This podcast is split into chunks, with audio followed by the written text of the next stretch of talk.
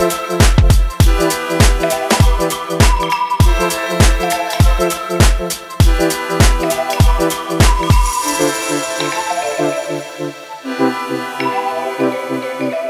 buenas tardes, bienvenidos a un episodio más de Conociendo a tu doctor. El día de hoy tenemos a un invitado muy especial. Es un ser humano muy, muy, muy, muy apreciado. Tiene una larga trayectoria como médico y no, sin más preámbulo, doctor. ¿Cómo está? Doctor Osuna Chico. Gracias, doctora Kiara Peralta. Muy bien, muchas gracias, muy honrado por la invitación. Eh, en cuanto me platicó de la posibilidad de poderme comunicar con, con usted, con, con la gente, para mí fue algo estimulante, es algo nuevo, es pocas veces he hecho esto, de repente va a ver que me sonrojo un poco, de repente estoy haciendo algún tic, pero encantadísimo de la vida, la verdad fue es un, es un honor estar con usted. Muchísimas gracias. doctor. No de nada. Para que lo conozcan un poquito mejor. Em, ¿Dónde estudió? ¿Cuál es su título profesional? ¿Cuánto tiempo tiene trabajando? Ok, pues. Un poquito de usted. Bueno, mi nombre es Juan Ricardo Zuna Chico.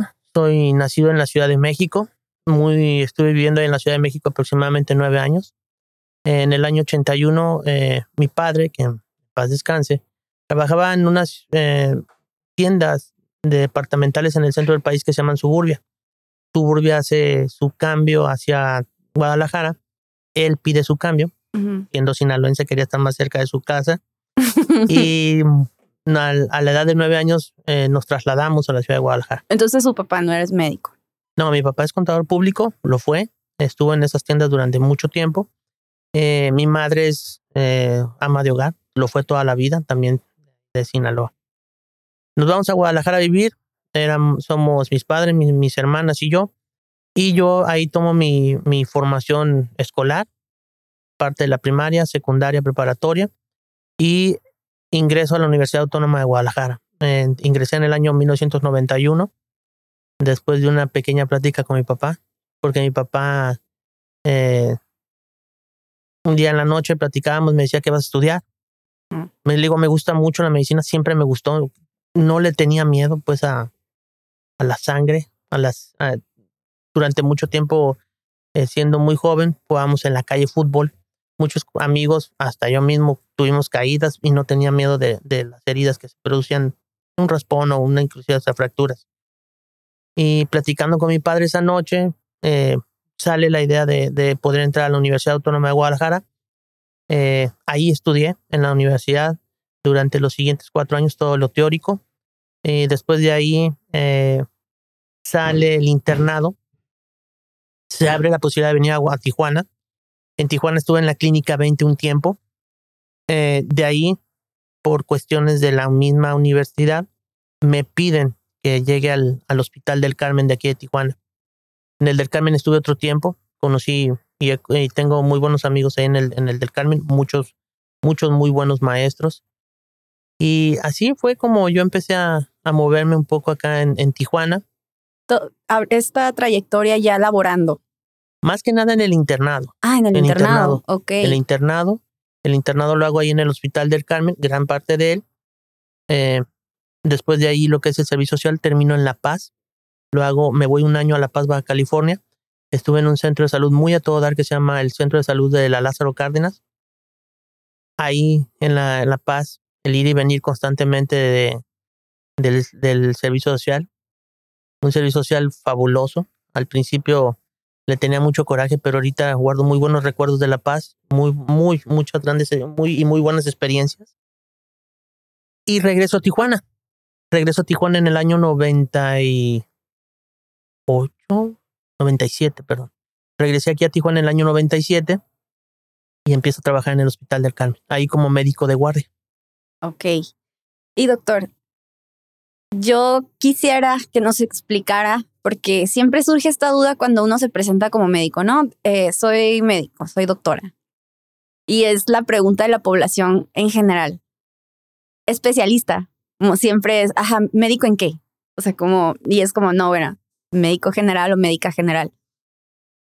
Hay mucha confusión en la población por la manera en la que incluso salen los títulos, ¿no? Médico general, cirujano y partero, por ejemplo. Así es. Y esto se ha ido cambiando, tengo entendido, por cuestiones legales, porque como eso deja un margen, Así es. hay prácticas que no se deberían de hacer. Así es. Entonces, en su experiencia, ¿por qué decidió seguir laborando como médico general? Que usualmente son de seis a siete años en su es. universidad. En, en el seis, ajá, son seis años, correcto. Fueron seis años. Y de allí usted decide iniciar, iniciar directamente la, carrera, perdón, la mm, ejercer, trabajar. Así es. Inclusive, por ejemplo, en la, en la generación donde yo pertenecía en la Universidad Autónoma de Guadalajara, si no mal recuerdo, fuimos la última generación con un vínculo entre la Autónoma de Guadalajara y la Universidad Autónoma en la Nacional Autónoma de México. Teníamos ese vínculo y yo fui de la pertenecía a esa última generación. Después de ahí ya la Autónoma da sus títulos de manera independiente a la UNAM. El título del cual, perdón, yo me me, me vamos a decir, me presento ante el, ante el paciente, eh, dice médico cirujano, así aparece mi título. Pero ya cuando empiezo a ejercer, a trabajar, y que la gente me preguntaba, ¿es médico cirujano? No, o sea, el decir que es médico general conlleva a que hay una gran responsabilidad porque la, el paciente cree que al ser médico general, pues te lo sabes todo resuelves todo y estás en todo. Y eh, eso de repente era un hándicap en contra, sobre todo porque en aquellos días, ahorita tengo 51 años, pero después de 25 años de estar haciendo esto, a los 25 años de, trai- 25 de ya, trayectoria. Tenía a los 26 años que empecé realmente ya como un médico general como tal, ya titulado con cédula profesional, era muy difícil hacerle creer a la gente que eras primero médico y segundo médico general, porque la gente en ese tiempo y resguardaba mucho el decir, ah, es general, o sea, me va a resolver cualquier cosa y a veces eso era un hándicap en contra en esos tiempos. En esos tiempos. Y actualmente. Sigue siendo igual. Sigue igual porque de repente, bueno, pues en la institución donde afortunadamente los dos laboramos, tenemos la posibilidad de ver mucho, muchos pacientes, muchos padecimientos. Y la ventaja que hemos tenido es que nos hemos ido enrique- enriqueciendo en el día a día con los pacientes, actualizándonos, viendo qué sucede. Pero el hoy, ya el ser médico general, yo en lo particular, me siento súper orgulloso. Estoy muy feliz con lo que hago no es para mí un hándicap. A lo mejor puede ser si me pregunta el ENARM, el examen nacional de las de residencias lo hice dos veces, otorrino y radio. En otorrino no pasé, en radio parece que hubo una posibilidad, pero no me arrepiento. Eh, a lo mejor no me arrepiento en el sentido de que eh, quería ser es- especialista. Eh, me gusta mucho la medicina general.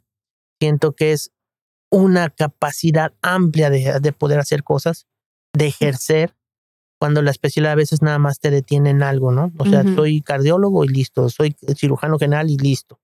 Pero la medicina general te permite expanderte un poquito más, poder ver mejor al paciente, eh, estudiarlo y, ¿por qué no?, referirlo cuando tienes que referirlo. Totalmente de acuerdo. Yo lo que creo que puede haber un poquito de confusión de cómo es que funcionan las situaciones de las especialidades, porque en promedio eh, estás en la universidad de 6 a 7 años, médico general, creo que ya está, em, no quiero decir homologado, pero los títulos ya tienen que salir como médico general, no como cirujano y partero, eh, bueno. Y de allí se aplica para un examen a nivel nacional Así es. Por la última, la última estadística que vi son 50 mil aspirantes y solamente 7 mil plazas. Así es. Entonces, no se trata tanto de una, pues se trata de que los lugares están limitados. Y muchas de las ocasiones, pues, se hacen varios intentos para poder, para poder quedar en una especialidad y en el Inter, pues la vida va sucediendo. ¿no? Así es, así es, sí, sí. Nunca he aplicado eh, para el ENARM, pero veo la, la experiencia de mis compañeros, de mis colegas que no están tan recién eh, egresados, pero pues han sido, han llevado ese proceso. Pero también me doy cuenta que es una es de decisión.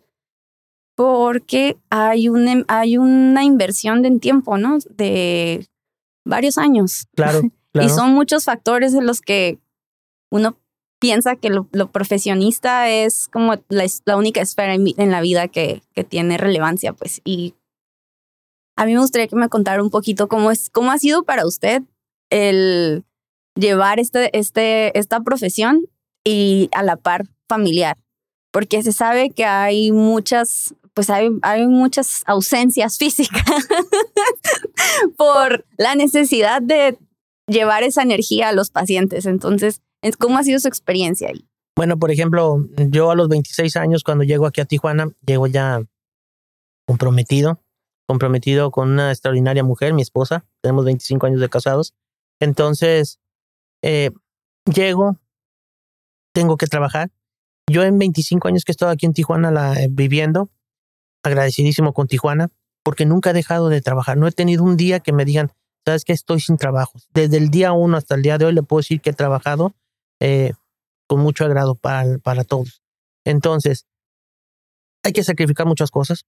Es una carrera que tienes que saber que tienes que intentar hacer algo bueno por la gente, dejando otras cosas de lado. La familia, sacrificas a la familia impresionantemente. Eh, gracias a Dios ahorita tengo cuatro hijos, pero de estos cuatro hijos que tengo, la mayoría, los tres, eh, ellos a veces había días que no los veía. Llegaba, eh, salía de mi casa, casa de ustedes, en la mañana muy temprano, dormido. Llegaba en la noche tarde, dormidos. Y a veces pasaban hasta 36 o hasta 48 horas cuando a veces mis hijos y yo podíamos convivir. Eh, es una carrera que te demanda mucho de ti mismo. Te demanda en el sentido de que tienes que estar alerta, sobre todo cuando empiezas en esos momentos en que tienes que hacer guardias, que estás en un hospital, que de repente hay días en los que hay mucho trabajo, que las 24 horas el hospital te absorbe. Y yo, de, yo tenía a veces la posibilidad, porque he estado muy bendecido en ese aspecto, de que hacía mis 24 horas de guardia y de repente tenía la posibilidad de quedarme a veces hasta 12 horas más porque me gustó mucho el poder entrar a cirugía. Eh, conocí extraordinarios seres humanos, conozco extraordinarios seres humanos especialistas que me hacían el favor, me invitaban a cirugías, me invitan a sus cirugías y de repente el seguir trabajando conlleva de repente olvidarte un poquito de lo que eres afuera. Total. Afuera pues eres un ser humano común y corriente, con familia, con una vida, de repente empiezas a ver que se van pasando los días, los días, los años, los años, y que vas dejando a la familia un poquito atrás, no de lado, lo vas dejando atrás, porque la misma medicina, si te gusta lo que haces, también te absorbe en el sentido de que lo más importante es el paciente. El paciente es fundamental para nosotros. Si el paciente te encuentra bien, ese paciente vuelve. Si el paciente te encuentra sano, el paciente vuelve. Si el paciente te encuentra preparado, el paciente vuelve. Entonces, la familia de repente se queda atrás. Ahorita, 25 años de casado, le puedo decir que estoy bien. Tengo una mujer extraordinaria. Mis cuatro hijos son fabulosos, los cuatro.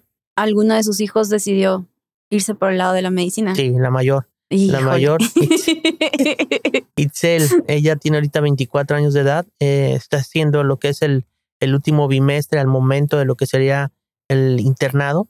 Es egresada de la Universidad Autónoma de Baja California, Cimarrón. Entonces, eh, va muy bien. Eh, nunca hubo una presión de que tú vas a ser doctora. No, no, no, no. O sea, si le soy sincero, a lo mejor no me hubiera gustado que fueran médicos. Hasta cierto punto no. Es lo que por lo sacrificado que puede ser la, la, la, la, carrera. Pero más sin embargo es una carrera muy bonita, o sea, es una carrera apasionante, te enseña muchas cosas. Eh, el saber que puedes tratar a un ser humano que es igual que tú, o sea, porque no vemos seres humanos diferentes, o sea, anatómicamente somos iguales, dos ojos, dos oídos, una nariz, la garganta, entonces el hecho que tú puedas ah, entender, hay sus honrosas excepciones, pero el, el hecho de que tú puedas sentirte conectado con un ser humano al cual le vas a ayudar es fabuloso, es súper fabuloso.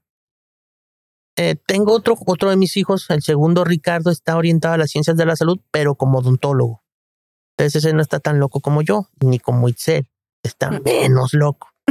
Pero no, es fabuloso. La medicina es fabulosa. La familia se tiene que adaptar. La familia es, si tú como médico sabes escoger a tu pareja de vida, es un balance increíble. ¿Por qué? Porque él o ella te comprende que lo que está enfrente de ellos es una persona que está sumamente dedicada a lo que le gusta, salvar vidas. Totalmente. ¿Y su esposa también está dentro del área de la salud? No, gracias a Dios, eh, ella no. Ella es administradora de, eh, trabaja eh, aquí en Tijuana. Ella, yo la conocí en el internado, eh, en el Hospital del Carmen. Ahí la conozco como una auxiliar administradora. Entonces, como que ahí nos entendimos muy bien en el sentido de que yo hago esto, tú haces aquello. Hemos creado una familia muy a todo dar. Ella comprende que de repente, pues si hay que ir a un congreso, pues hay que ir.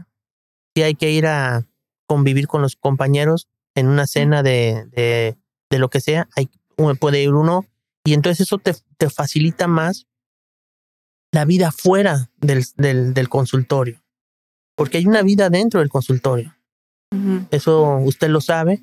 Eh, me ha tocado, me toca trabajar con gente extraordinaria, con usted, con usted que es una de las personas a las que más admiro y respeto.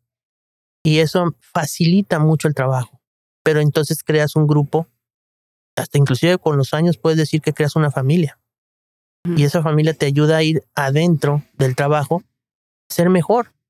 A mí me fortalece tener buenos amigos en el trabajo porque me permiten ser mejor. Cuando sales del consultorio, te encuentras a la familia nuclear, tu esposa, tus hijos, que te ayudan a ir desahogándote en el camino. Porque después de que ves tantos, eh, tantos estereotipos, tantas personas que están con aquella, esta u, otra patología, sales atiborrado de muchas cosas. ¿Cuál es la ventaja de ser médico general? Que hasta, que hasta uno a veces es sacerdote, religiosa, eh, psicólogo, o sea, abarcas muchas cosas. El paciente te ve como una fortaleza.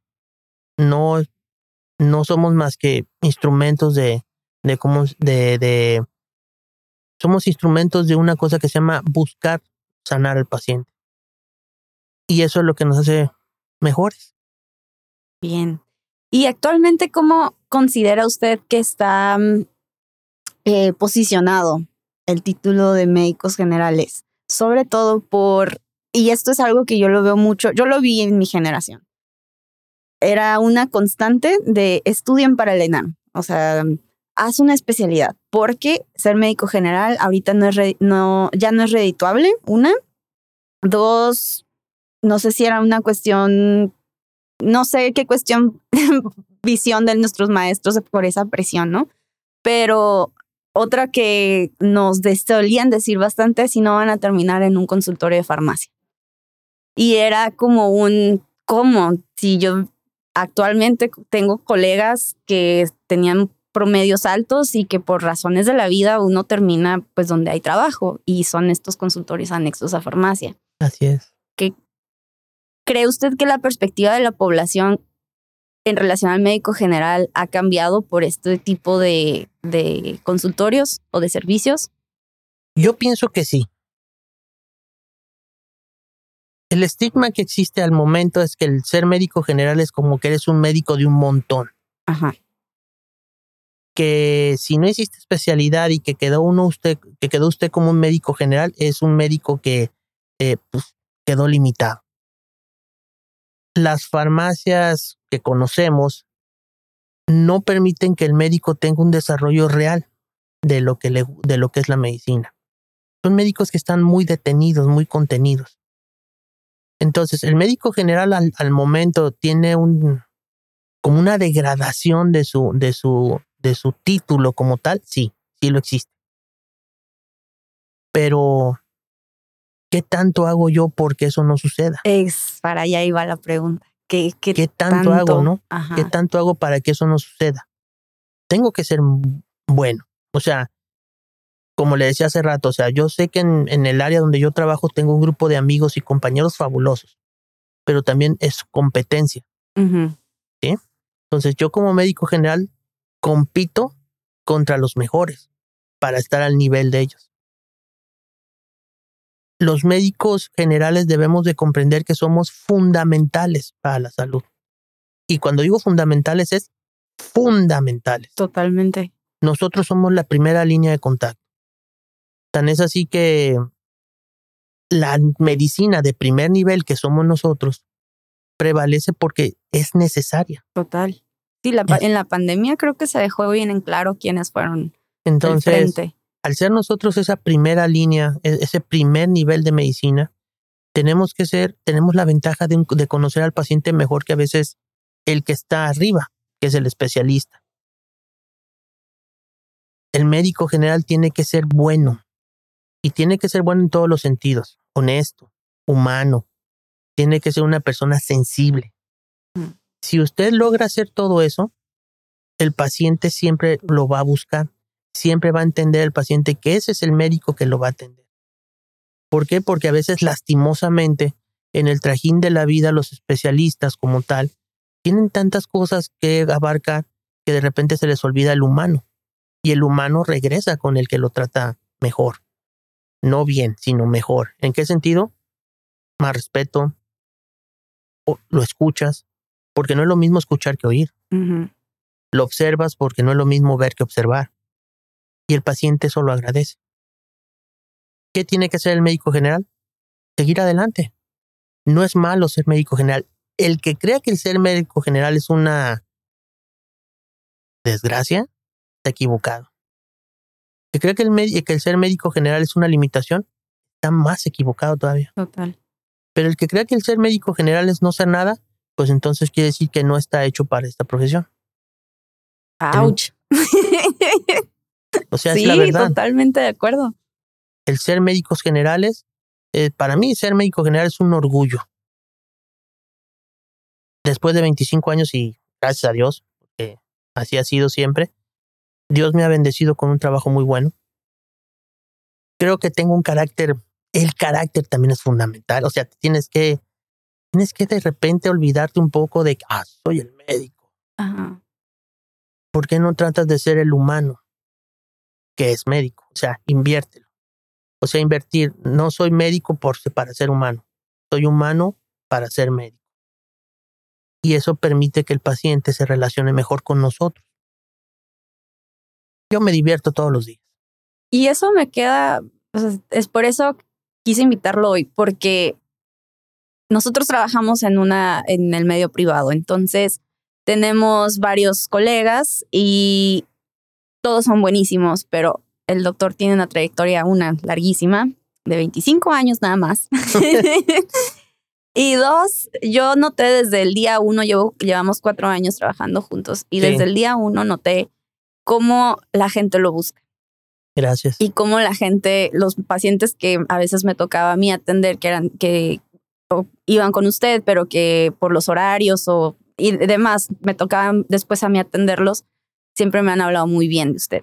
Muchas gracias. Y, y eso en definitiva se define por la calidad humana, porque creo que ha hecho mucho énfasis en eso, porque sí es algo que hay carencia en algunas Así es. en algunos servidores de salud. Y se entiende sobre todo si están muy saturados, ¿no? O sea, tienen que ir a tres instituciones, la práctica privada, la institución, que es el IMSS o el- lo anexo a gobierno, y quirófano, por ejemplo. Pero más allá de, de los valores y de la calidad que ya platicamos, los congresos, las actualizaciones, qué tan recurrente, porque también da clases, doctor. Bueno, tengo ahorita la, la fortuna, eh, eh, eh, me siento muy honrado por la Universidad Autónoma de Durango, Ajá. que me invitó a dar clases de nutrición. Ya tengo ahí unos, unos años. Eh, doy clases de anatomía, fisiología, biología celular para nutriólogos. Es muy bonito porque eh, trata uno de hacerles entender a ellos que la nutrición se ha convertido en una ciencia de la salud. Total. pues usted sabe, a lo mejor cortamente, antes les decían nutricionistas, ahora ya les dicen nutriólogos. ¿Por qué? Porque gracias a Dios nos cayó el 20 que comer es una ciencia. sí. O sea, tienes un tiene su chiste comer. Entonces, la Universidad Autónoma de Durango me permite ir los sábados a dar clases. Eh, ahí en la institución donde trabajamos. No, no yo creo que. Entonces, en la institución donde trabajamos, tengo la ventaja también de que entro, asisto mucho a las cirugías. Todavía hay, hay la manera de que pueda uno eh, apoyar a los médicos especialistas en, en, cirugía. Voy a congresos cuando eh, existe la posibilidad. Las empresas farmacéuticas nos, nos proveen de, la beca y de los medios para acercarnos a, los, a, la educación médica continua, que es también fundamental. O sea, igual no podemos quedarnos rezagados, tenemos que ir a la educación médica continua o sea, en este año, como ¿cuántos congresos ha ido en este año? En este congreso presenciales, pues me tocó ir a la Ciudad de México. Fuimos. fuimos juntos, que la verdad fue fascinante. es un congreso que nunca se me va a olvidar.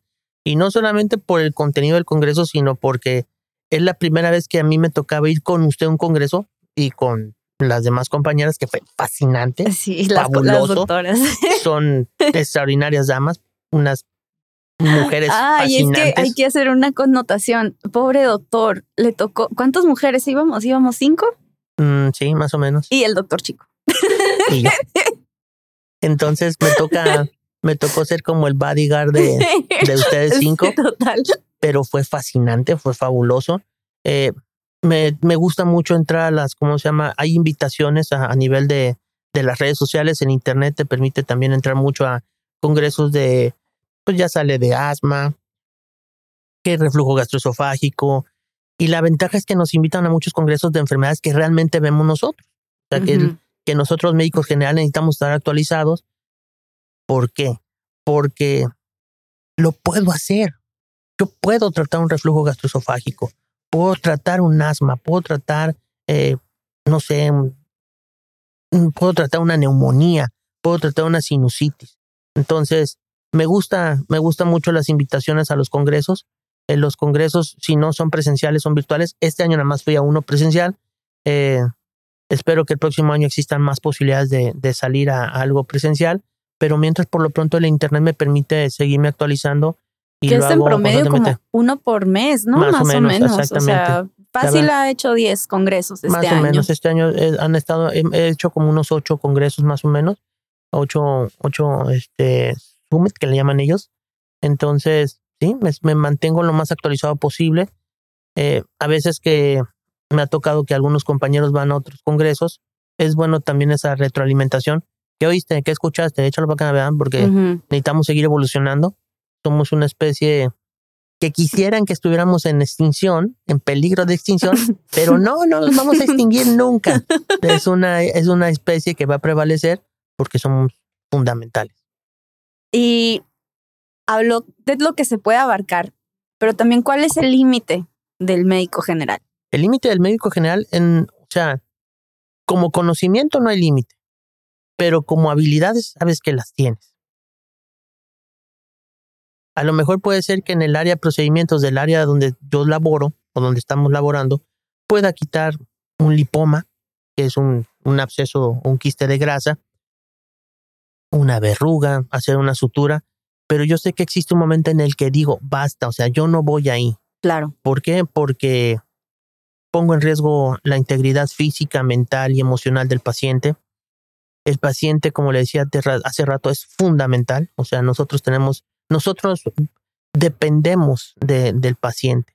Entonces, yo como médico general debo de comprender primero que soy médico general, que puede ser que tenga una habilidad a lo mejor quirúrgica, una habilidad radiológica para ver algo que creo que a los demás a veces se les puede, se les puede, pueden obviarlo, pero si no estoy seguro, gracias a Dios existen, en este caso, alguien que está mejor preparado en ese aspecto.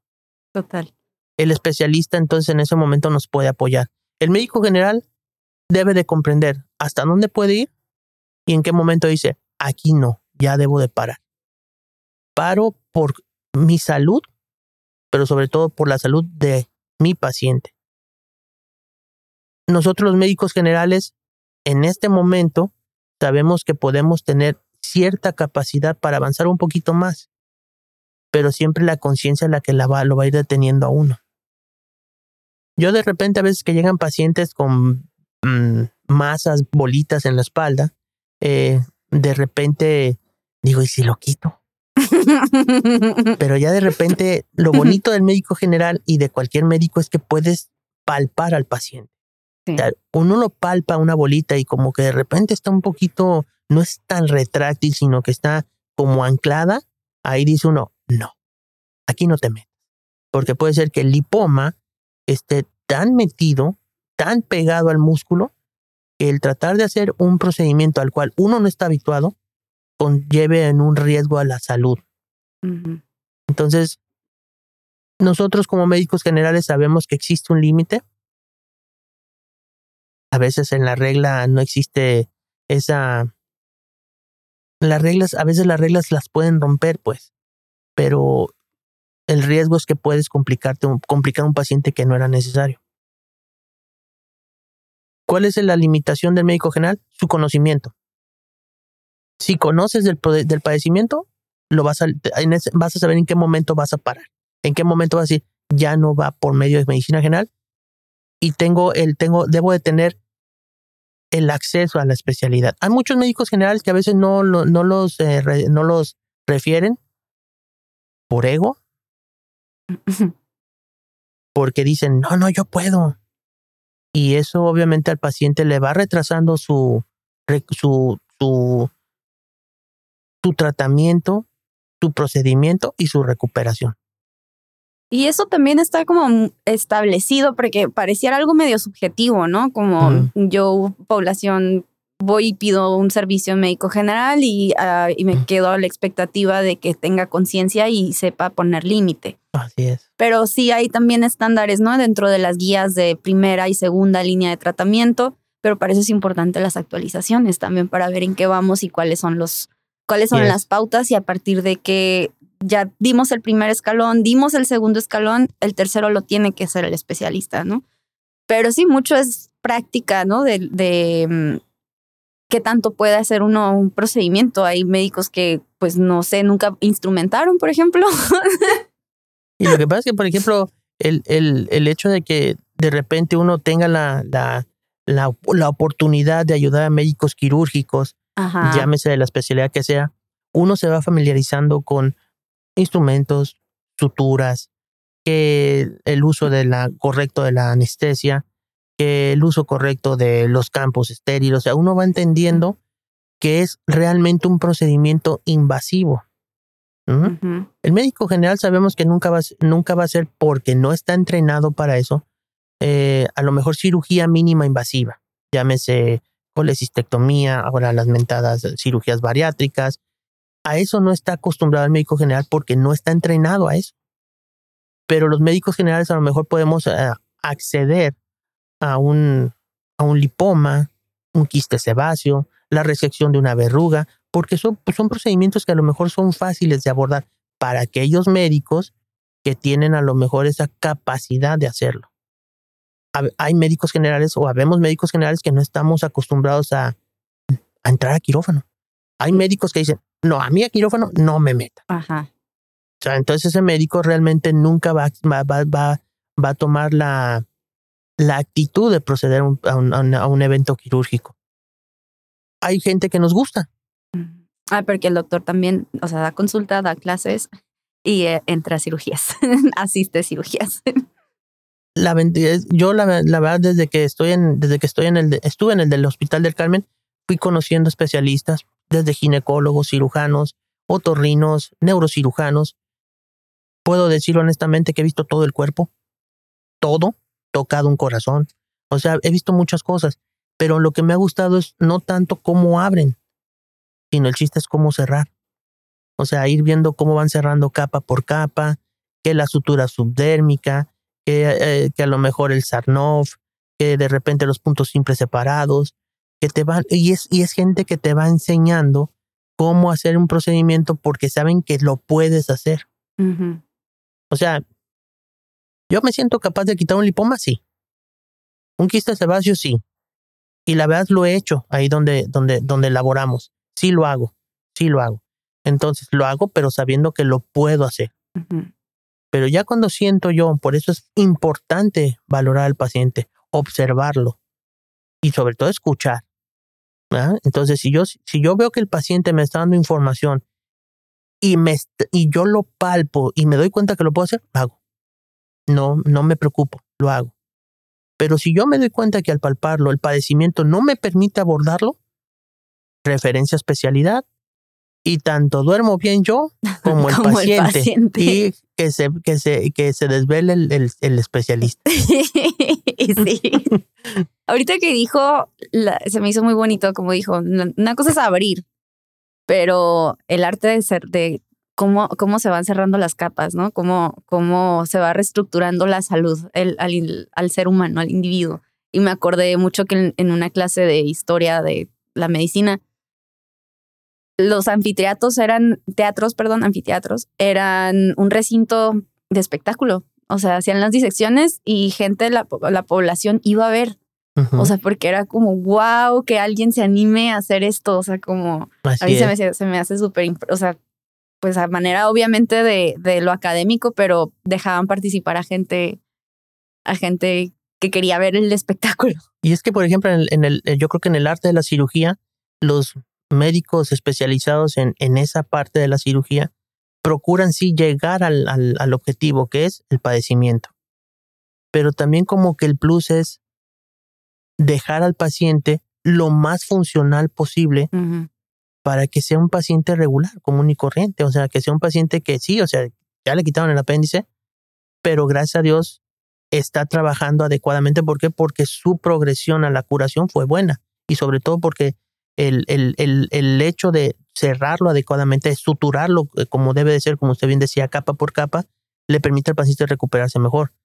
Ahora, pues obviamente sabemos que existe la cirugía mínima invasiva, la cirugía laparoscópica, que ya permite incisiones pequeñitas, un centímetro, medio centímetro, y que eso permite que el paciente se recupere más rápido. No deja de repente haber cierta, el arte de la sutura, el verlo suturar a los especialistas, que existen ciertas técnicas que a uno les gustan puntos simples separados, que a uno les gustan subdérmicos, que a uno les gusta que, que a lo mejor el subcutáneo, pero y le pones unas cositas por acá. Entonces uno va aprendiendo diferentes técnicas y cuando uno, cuando por ejemplo, en, mi caso yo lo hago en, el área de procedimientos, como que me pongo a pensar, ¿y si a este señor le hacemos un subdérmico? O si a este señor le ponemos, eh, ah, ¿sabes qué? Eh, hace 15 días, eh, un, rápidamente, un paciente llegó, primo, SAS, con un, con un, ¿cómo se llama? Con un, me acuerdo, un, una cosa que rompe el, el, el, el fierro. se causa una herida, pensé en meterle sutura subdérmica, pero dije, no, como lo transgredió el disco, no me acuerdo cómo se llama el disco, el, es, lo, lo transgrede el, el, disco y dije, no, a lo mejor el disco le dejó sustancia, o sea, lo lavé súper bien, todo eso, pero ahí decidí mejor dejar los puntos simples separados. Para porque, que Porque si, su, si hay un absceso, puedo romper uno, dos, por ahí drena el absceso y no pierdo la línea de la cicatriz. Entonces le va a quedar algo que queloide pero en el queloidón a que le quede algo más pequeñito. Entonces, el médico cirujano, el médico general tiene criterio mucho. Tenemos un criterio amplísimo, pero a veces no lo queremos usar por miedo. Totalmente. Tenemos miedo. Y no hay que tener miedo. Tenemos talentos. Yo tengo un talento. La doctora Kira Peralta tiene un talento. Y el talento que tenemos a lo mejor es un talento muy diferente a, a otro médico o a otra persona que practica otra profesión, pero yo tengo un talento y trato de protegerlo, cuidarlo, disfrutarlo, usarlo, pero no tenerle miedo. Si yo le tengo miedo a mi talento, pues mejor me voy a mi casa, me encierro en mi cuarto y veo cómo van pasando los días y las noches porque no quiero y le tengo miedo a mi talento. Y aplica para cualquier profesión, ¿no? Así es. Todos los profesionistas, ingenieros, eh, arquitectos. La vida. La vida. ahorita estamos haciendo un talento aquí, estamos platicando. Eh, como a, a, lo mejor platicamos hace algunos meses en la Ciudad de México, que fue fabuloso, platicamos de talentos, admiramos talentos, respetamos talentos, porque somos gente talentosa. Yo me siento muy talentoso y estoy frente a una persona talentosa Ah, también. Muchas gracias. Doc. De nada. Doc, dentro de 25 años de experiencia nada más, ¿cuáles han sido los casos clínicos que lo han así, que dicen nunca lo voy a olvidar? Bueno, por ejemplo, eh, me acuerdo mucho de una señora que eh, me tocó recibir en el Hospital del Carmen. Yo tenía meses de médico general, como haciendo guardias. Me toca recibirla. Lastimosamente la señora iba en un estado de salud muy, muy delicado. Me tocó colocarle algunos eh, aditamentos para tratar de prevalecer su salud. Entró a quirófano, la señora lastimosamente falleció, pero falleció en el, en el área de terapia intensiva del hospital. Y ese es un caso que a mí me marcó mucho.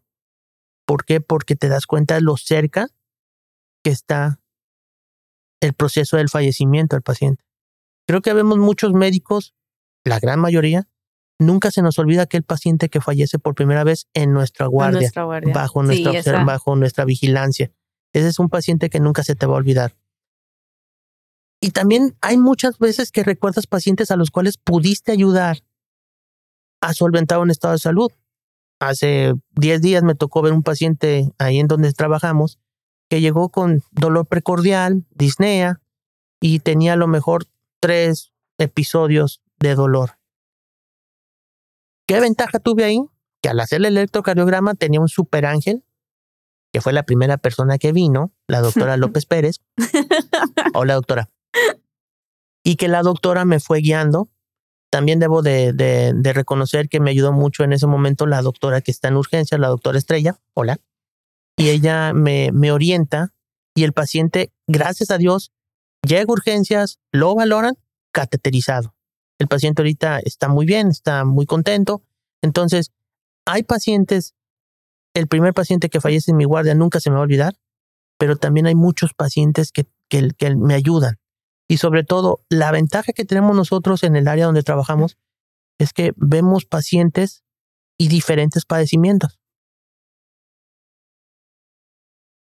Yo hago un ejercicio. Yo después de que termino la consulta, veo mi, mi agenda y nunca se me olvida algún paciente que haya visto y ese caso interesante me lo llevo a mi casa y lo vuelvo a valorar. Y trato de ver dónde pude haber hecho un poquito más, porque ese paciente con ese padecimiento ya no va a regresar, pero va a regresar otro con ese padecimiento y lo puedo hacer un poco mejor. Los pacientes son fabulosos, son gente eh, Pues es que nos permiten aprender, Sí, esa es la ventaja del padecimiento que uno aprende. que uno aprende. Y algo que le quisiera decir a las siguientes generaciones de médicos generales que decidieron por algún momento, por alguna circunstancia no hacer el examen de residencia o tomarse su tiempo o que simplemente deciden, a mí me apasiona medicina general. ¿Qué consejo les daría a esos, a esos nuevas promesas? Primero que se sientan orgullosos de lo que son. O sea, que son médicos generales, que no son que no son médicos de un montón. Somos somos muy buenos. Somos primordiales, que se sientan orgullosos, que se sientan muy llenos de sí, que confíen en, en sí mismos, en sus criterios, en sus, en sus condiciones, en sus conocimientos, que sean humildes, que cuando no puedan pidan ayuda. No es malo pedir ayuda, es una virtud del ser humano, ser humilde y, pedir ayuda. Que cuando sepan que no pueden más, busquen la ayuda de quien les pueda ayudar a, a- a solventar al paciente, pero sobre todo que no desistan de sus sueños. Son médicos generales. Yo sí le he recomendado a dos compañeros de ahí del donde trabajamos que hagan especialidad porque están jóvenes. Están jóvenes, son muy inteligentes, pueden hacerlo. Pero el médico general, a los jóvenes que están saliendo de la carrera como médicos generales, que disfruten este momento, que lo disfruten día con día, que no se, no se van a arrepentir, no se van a arrepentir de haber estudiado medicina. La medicina es tan fascinante, tan bonita, que no te da chance de arrepentirte. Si sabes aplicar la medicina en tu vida, como médico general, no hay un día que digas, qué harto. No me gusta lo que hago. ¿Para qué escogí esto? La medicina es tan bonita que si la disfrutas día con día, nunca te vas a arrepentir de nada. Que no se arrepientan. Humildad, conocimiento y sobre todo mucho respeto para el paciente. El paciente es fundamental. Si yo cuido a mi paciente, lo respeto y sobre todo le doy el tiempo de calidad, la medicina general nunca me va a aburrir.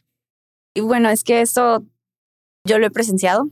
Ah, nuevamente por eso fue que decidí invitarlo porque ya llevamos cuatro años trabajando juntos y en serio, desde el día uno a la fecha, noto el, la confianza que le tienen sus pacientes, mm, la preparación constante, por eso hice mucho énfasis también en que nos contara cuántos congresos va y lo versátil que es, porque da, clases, da consulta, da, entra quirófano. Entonces, más allá que un límite, más allá del límite, ¿no? Del médico general que no, no realizó una especialidad, es, no fue un límite, sino fue un abanico de oportunidades de laborar en diferentes áreas. Y yo le agradezco muchísimo por su tiempo, doctor. Yo no sé si quiere agregar algo más que haya omitido em, preguntarle, pero que quiera compartirnos. Nada, al contrario, quiero agradecerle mucho la oportunidad a usted, al ingeniero que, nos, que nos está apoyando acá. Gracias por haber eh, dado, la oportunidad de, de platicar un rato. Es eh, eh, fundamental estar siempre en comunicación con, con los compañeros. Sabe que la quiero, la respeto, la admiro. Muchas gracias. Eh, que siempre estaré a la disposición de usted en lo que sea necesario. Que este proyecto sea tremendamente exitoso. Muchas gracias. Te lo deseo de todo corazón, porque ante todo estoy ante una persona que tiene muchas ganas de, de, prevalecer, de una, una persona que tiene ganas de sobresalir, y esta es una, muy, una buena oportunidad.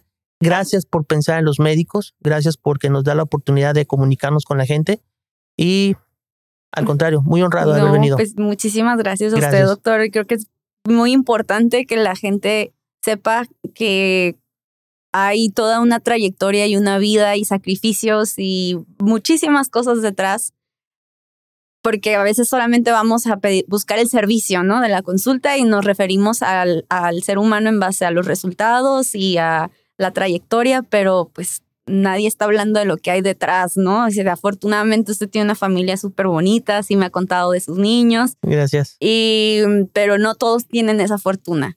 Entonces me da muchísimo gusto y le agradezco mucho la confianza también. No, al contrario. De nuevo, muchas gracias por todo, muy amables. Y pues mire, si esto no, no repunta, ya tenemos digitalizada esta, esta entrevista para la posteridad y para sus nietos. Gracias, muy amable. Espero, espero que haya nietos. Espero que sí. Ah, ya sé, metiéndole presión a sus hijos. Espero, no, espero que ya con el tiempo, pero ojalá que ellos cumplan con sus objetivos. Si no, dejamos esta entrevista para la inteligencia artificial y que aprenda. Claro que sí, claro que sí, con mucho gusto. Gracias, eh, gracias por todo. Muchas gracias, doctor. Al contrario, un gusto.